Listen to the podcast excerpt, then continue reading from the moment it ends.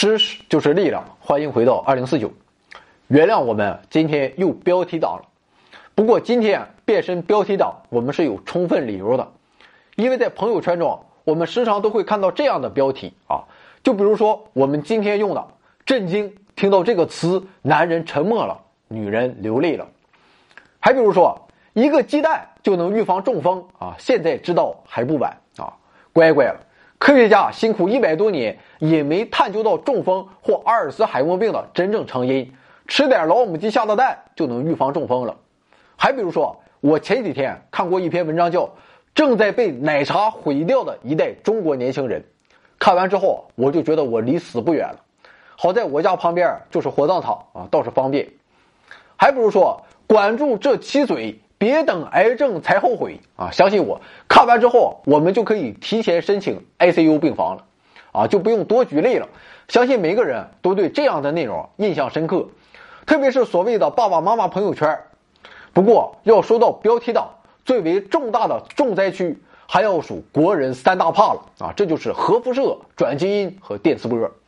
比如说，我就看有人分享了这样一个文章。名字叫手机陪睡易得恶性脑肿瘤，神经科专家揭秘早期症状啊，也不知道是哪门子专家，肯定是和思考盒子同志差到不知道哪里去了。那么对于核辐射和转基因啊，我们都曾做过专门节目啊，三大怕现在还剩一个。那么这些个电磁波真的就如此可怕吗？让我们避之唯恐不及吗？今天我们就来解决这最后一怕电磁波辐射问题。那么要想了解什么是电磁波辐射，我们就先要了解什么是辐射。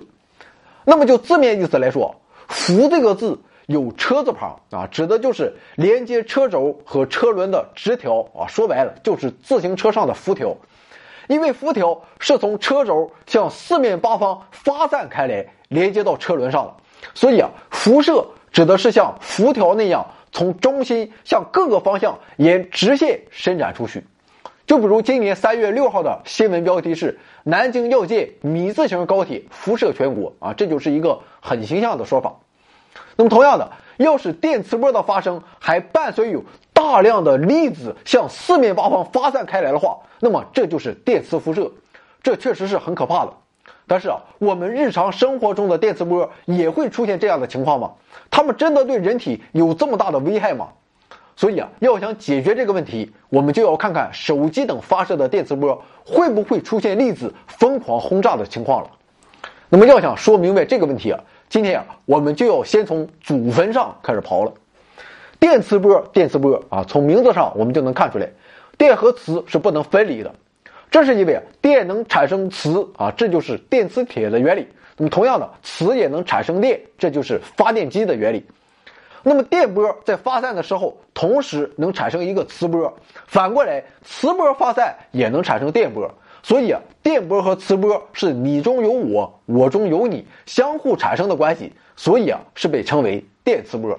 那么既然电磁波是一种波啊，那么它就具有波的一些特性，就比如有许多频率不同的电磁波，而根据不同的频率，电磁波又被分为了多种类型。频率从低到高分别是无线电波、红外线、可见光、紫外线、X 射线和伽马射线。那么以电磁波的一种啊，也就是可见光来举例，可见光的幅度越大啊，也就是亮度越大，而可见光的频率则是随着红橙黄绿蓝靛紫的顺序依次增加。那么今天在这里啊，我们就以可见光为例，介绍一下人类认识电磁波本质的历史进程。虽然我们已经给出了。光是一种电磁波这一现成的结论，但在历史上，人们认识到光是电磁波也经历了曲折的历史进程。牛顿大爷发明了三棱镜之后，根据三棱镜能把白光变成彩色光谱的这个特性，认为光是一种微粒。也就是说，按照牛顿的观点，之所以潘博士的脑门锃光瓦亮，是因为有一些光的微粒从潘博士的脑门发出，射入了人的眼中。所以啊，潘博士一出现，房间亮度就能提高好多。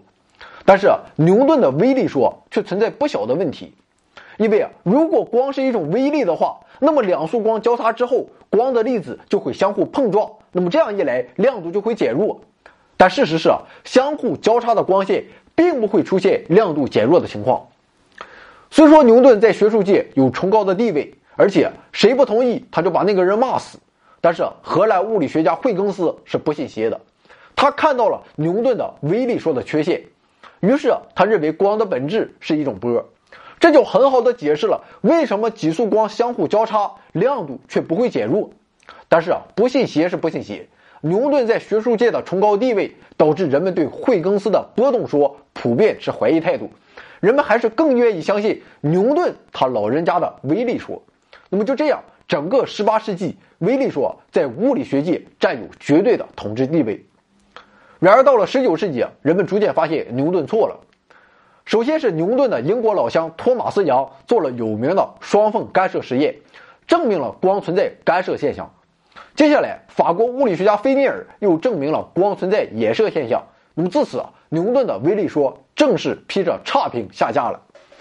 但是啊，就当大家对光是一种波的观点深信不疑的时候，爱因斯坦又来分享了一点人生的经验。他告诉人们，光是波，但同时也是一种粒子。爱因斯坦发现，用光去照射金属板就会产生电流啊，这就是光电效应。其实啊，物理学界对于光电效应并不觉得吃惊，因为光既然是一种电磁波。电磁波可以把能量带给金属里的电子啊，这是很自然的事情，就像用火烧水一样，只要时间足够长，水就能煮开。而金属里的电子只要接收到足够多的电磁波能量，自然就能变成自由电子，组成电流。可是，光电效应告诉我们的真相是，红光和红外线无论照射多长时间都不会有电流的产生，而紫光和紫外线一经照射，瞬间就会有电流。那么这与物理学家的预期大不相同。于是啊，爱因斯坦经过一番研究之后得出结论啊，光是一种电磁波，同时啊也是一种微粒，这就是光子。光电效应就是因为能量足够高的光子把金属里的电子从金属原子里给打了出来。而且爱因斯坦还进一步指出，不仅仅是可见光，各种频率的电磁波本身都是波，也都是粒子。可能对于这样的现象，我们人类是很难直观理解的，因为波和粒子看上去是相互矛盾的两种形态，怎么可能既是波又是粒子呢？我们在现实中从来没有见过这样的例子。实事求是的说，确实没法理解。这是因为啊，我们生活在宏观低速的环境下，见不到既是波又是粒子的形态，所以啊，无法想象光子同时也是一种波。但是啊，波粒二象性毕竟是经过了严格检验的，是正确无疑的。那么既然是正确的啊，我们会用好波粒二象性就可以了。想象不出来啊，那就想象不出来。吧。就比如说，我实在想象不出来黄博士有女朋友的样子，但这并不影响我们发现黄博士是一个乐观向上的好少年。那么电磁波具有波粒二象性，但是波的特性和粒子的特性谁更明显？就决定了这种电磁波表现出来的性质是更接近于一个波，还是更接近于一堆粒子。而决定电磁波波动性和粒子性谁占上风的，就是电磁波的频率。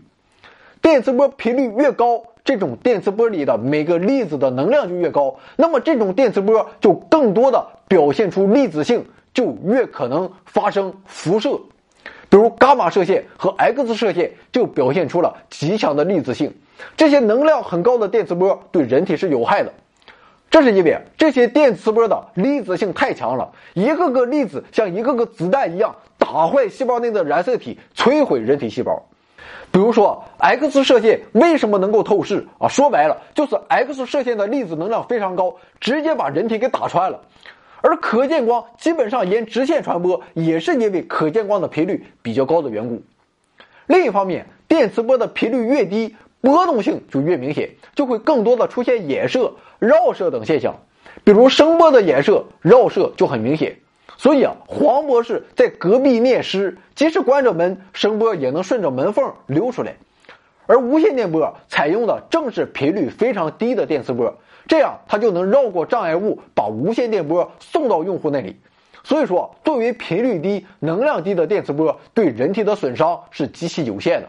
当然了，也许有人会说，即便如此，无线电波还是有危险的。你不能保证百分之百安全，毕竟它还是有一定的粒子性的啊。对，这么说也没错。可是，可见光比无线电波能量更高，按理说对人体损伤更大。可是有谁因为怕可见光的辐射就躲在小黑屋里不出来呢？啊，除了宅男黄博士以外，况且黄博士宅也不是因为害怕辐射。事实上，可见光也是皮肤癌的致病原因之一。但只要不是天天晒太阳，而且运气不要太差，就不用担心可见光的辐射。况且这世上就不存在完完全全安全这回事儿，哪怕你就是吃大白馒头，都有噎死的可能性。我们不能为了杜绝馒头噎死人的惨剧就不吃饭了吧？另外，不同的电磁波产生的原因也不同。那些确实对人体有害的、能量极高的电磁波，基本上都是原子内部发生了变化所产生的。比如伽马射线，一般都是核爆炸这样释放巨大能量的场合才能产生；而频率低、能量低的无线电波，基本上都是原子或者是电子的运动产生的。能量低的电磁波啊，更多的会让接触到的物体温度略微升高，但却不会造成什么影响，所以啊，放心使用没有问题。所以这世上一些人，他总是处于相互矛盾的状态的。小区里拆掉通信基站的人，从来不怕阳光照到身上；觉得电波有害的人，却觉得磁铁垫在身体下却是养生的。我们也实在是无话可说了。其实啊，关于疾病的产生啊，是一个复杂的问题。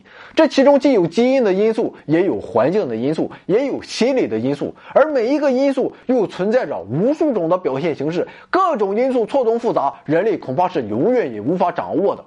虽然我们不能说往死里造，但对于一些活得小心翼翼的人来说，我们也常引用鲁迅先生说过的那句话啊：无论从哪里来的，只要是食物，撞见者大抵就无需思索啊。后面巴拉巴拉一大堆，大家自行百度吧。